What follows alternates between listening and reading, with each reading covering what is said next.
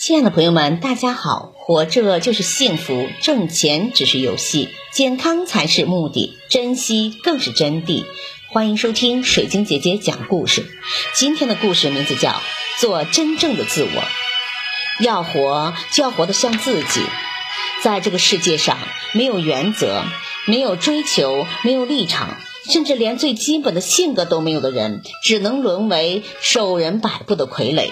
可以说，人只有保持自我本色，坚持真我个性，并在顺其自然中充分发展自己，才是最明智的选择。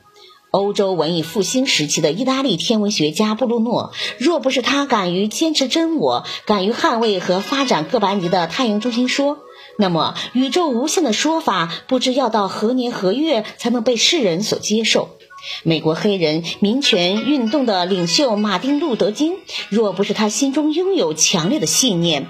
若不是他敢于坚持真我精神，时刻保持坚强和纯洁的心灵，那么世界上就不会出现“我有一个梦想”如此震撼人心的演讲稿，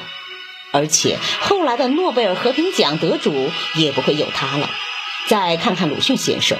若不是他坚持真我，便不会远赴日本学医救国，也不会弃医从文，选择用文字的利剑来揭露罪恶，拯救苍生。若不是他坚持了自我，哪里还会有自嘲中横眉冷对千夫指，俯首甘为孺子牛的铿锵句子呢？这些伟人在人生的征途上有过苦难，有过打击，有过诱惑，但一切都没有抵挡住他们心中那种坚持真我的信念。虽然伟人们的成就是我们这些常人难以企及的，但我们却能像伟人一样拥有坚持自我的信念的权利，谱写自己的华彩乐章。上帝既然创造了人类，就注定每个人都有自己的独特价值。因此，我们要学会坚持真我，而坚持自我，就要能够直面真实的自我，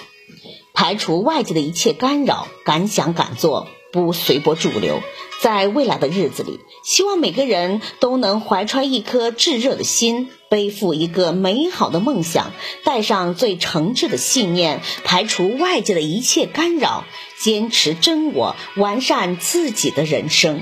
感谢收听，再见。